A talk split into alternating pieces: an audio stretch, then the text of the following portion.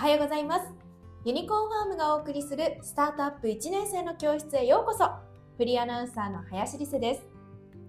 この番組はスタートアップ企業を考えている人や転職を考えている人新規事業に関わる人に向けて企業に必要なスタートアップの基礎的知見をお伝えしていきます。さて今日も企業の科学の著者でありユニコーンファーム代表の田所さんとお伝えしていきます。よろしくお願いします。はい皆さんおはようございます。よろしくお願いします。で前回 PMF って何、うん。その重要性ってどんなところにあるのっていうお話を聞いたんですけれども、うん、じゃあ PMF ってどうやってすればいいの？っていうのが、はい、なかなか難しいと思うんですけれども PMF のためにまずすべき行動っていうのは何をすればいいんですか？ですねいきなり PMF でプロダクトマーケットフィットの状態の手前でまあ、僕はこの強化学って本の中で、まあ、CPF、PSF って言ってるんですけど、まずその顧客課題をやっぱり発見していくことかな。顧客課題の発見。は い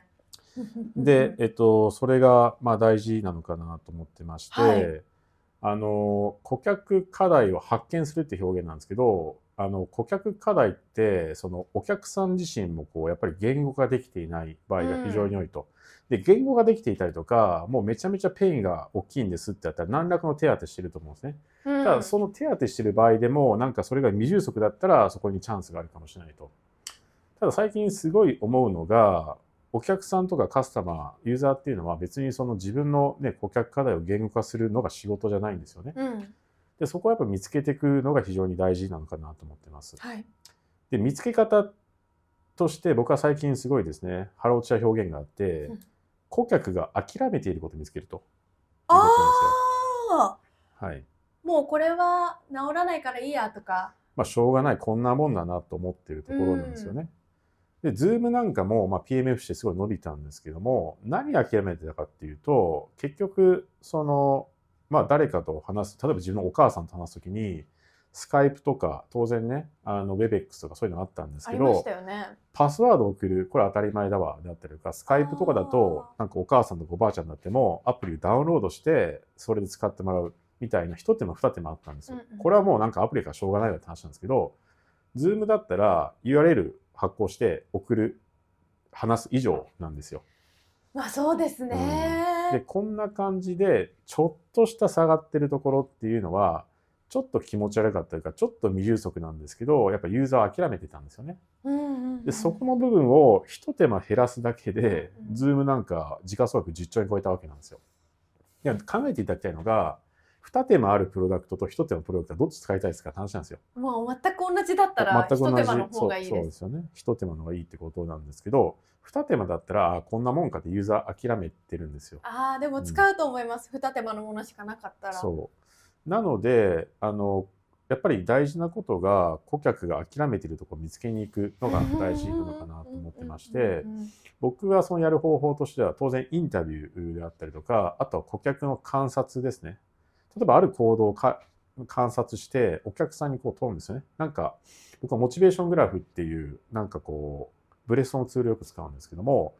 なんか話していて例えばあなたが何か行動してるときに、こんな波線で書いてください、行動を。えー、朝起きてから寝るまでに、まあ完璧な人生ないですよね。なんかやっぱりちょっと下がったり上がったりじゃないですか。でもめちゃめちゃ下がったところに対しては、大概そのソリューションがなんかあるんですよ。うんうん、でもちょっと下がったところとか、ちょっと平行なところっていうのは、こんなもんかって結構人間諦めてるんですよね。なんですけど、ちょっと諦めてるところっていうのは、人間って多分言語化すらしたくないんですよ。だって、そのネガティブなことでそのいちいち口に出したくないですよね。これなんかわがままな人間ともあるとか、そういうところにフォーカスしたくないんですけど、ね、ちょっと下がってるところに対して、まあ本当にピッて上げるだけでも頭の中で、あ、そうかというのがあって、それがめちゃいいって感じなんですよね。これはなんでこの話かというと、日本も多分60年前とか70年前の、まあ、物がない時代とかだったら課題だらけだったと思うんですよ。うん、なんかもうね、炊飯器がない、冷蔵庫がない、車がないみたいな感じだとしたら、まあ、冷蔵庫ないに冷やせないの腐るって分かりやすい話なんですが、うん、でも、まあ、成熟国なんで、その大概のも揃ってるんですよね。うん、100均行きゃいいもの買えるって話なんですけども、でも、その中でも未充足がやっぱ存在してくるってこと、そこを見つけるのが非常に大事なのかなと思ってます。ははい。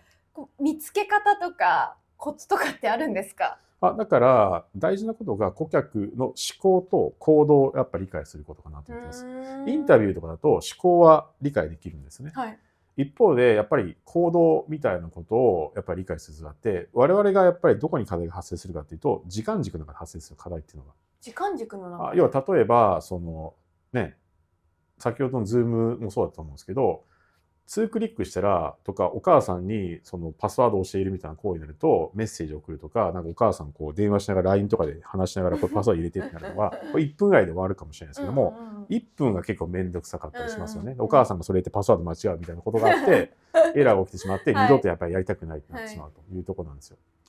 っていうふうなこれやっぱ行動の中であるし行動の中でやっぱお互いの気持ちがちょっと下がってるとかあると思うんですね。ぱそこの部分を本人たちは意識しないところを見つけていくというのが大事かなと思ってます。へえ、モチベーショングラフ書いてみるっていうのもいい一つの手ですね。そうですね。まあ一つの事例として、あの去年ニトリ、皆さんニトリ知ってますよね？ニトリ。大好きです。はい。ニトリで去年えっと、商品開発されて一番売れた商品が何かっていうところなんですけど去年開発された商品で一番売れたものは？いそれがですね、えっと、非常に面白いんですけどもあのスマホ毛布と言ってですね。スマホ毛布？はい。スマホ毛布と言ってですね。はい。スマホあの、皆さん、冬寒い時に、あの、まあ、寝ながらスマホいじりますよね。うん、確かにでも、上半身出るじゃないですか。上半身出ると、そうそう、上半身出るとやっぱ寒いんですよね。で、この冬布団に入って手が寒い問題っていうのは誰も言語化できてなかったんですけど、確かにちょっとね、下がっているんですよね。まあなんか、布団に入って寝ようとすると。うん、で、手出すと寒いし、毛布かぶると目がチカチカして興奮して眠れなくなるみたいな感じですよ。でもこれってめちゃめちゃその苦痛じゃないんですよ。ああ、そうですね。最適じゃないんですよね。うん、で、このスマホ毛布って商品ね、皆さんググっていただ出るんですけども、毛布に手が穴が開いてて、手を出したら肩までが入るんであったかいんですよ。なんでスマホはいじれますってことなんですけども、まあ、不格好であるんですけど、結構売れたらしいんですよね。へえ、うん、まあでも確かにちょっと、この悩みはありました。はい。はい、ななんで、こう、ある意味トレードオフかなと思ってて、手を出すと寒いし、一方でくるまるとスマホが使いにくい、目がチカチカする。っていうふうな、一見すると相反することっていうのを両方ピタッと満たしていくと。いうところなんですよね。で、これやっぱりユーザーの諦めてるところかなあまさに諦めてる表現が、はいうん、ぴったりですね。あともう一つ、冬とかだとね、ヒートテックってきますよね。はい、ヒートテックもユーザーが何諦めたかっていうと、あったかいものは重いってことだったんですよ。セーターと重いじゃないですか。はあ、諦めてたかも。はい。で、ヒートテックはあったかいけど軽いなんですよ。はあ、はいはいはいはい。あの、あったかさと、えっと、軽さっていうのは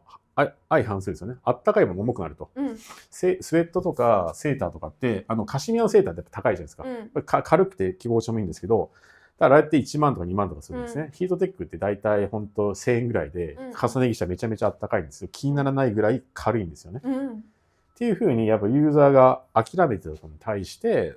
そこを提供したというところなんですよね。で、考えていただきたいのが、まあ、ヒートテックとかだと結構技術的なのがあると思うんですけど、スマホ毛布とかって技術力ないですよね。あ 切って手上げるだけでいいんで、ただそういうところに気づくってことなんですよ。そっか、うん、そこを切っただけですもんね、手が出るように。でおそらくニトリさんとかの商品開発は、まあ実際ユーザー観察して、スマホに入ってもらっていろいろやってもらうみたいな観察したんじゃないかなと思うんですよね。僕はその現場に行ってない、行ってないですけども、実際寝るシーンとか見て、スマホ見て、あ、確かになんか寒そうだな、みたいな素朴な疑問ですよね。うん、じゃあもしそういう商品があったらどうですかっていうとめちゃめちゃ売れたということだと思ってます。はあ、うん、じゃあすごく難しいことをしろっていうことではないんですね、PMF は。そうですね。だから皆さんも普段生活している中で、なんか仕事でもそうなんですけど、一回自分のなんかアップダウンするログ書いてみたらいいと思うんですよね。なんかある行動をしますと。例えば僕がよく書くのは、例えばね、どっか役所に行って登録しますとか、旅行行く時だったりとか、まあ、何でもいいと思うんですよ。その時って意外と上がったり下がったりしてるんですよね。うん、でもそれに対して実は代替案が存在する場合もあるんですよ。それ知らないだけで。ただ、代替案が存在しない場合もあるんですよね。うん、実はそこに大きなビジネスチャンスがあるのかなと思ってます。ということで本日は PMF 達成するために最初にすべき行動ということでお話をいただきました。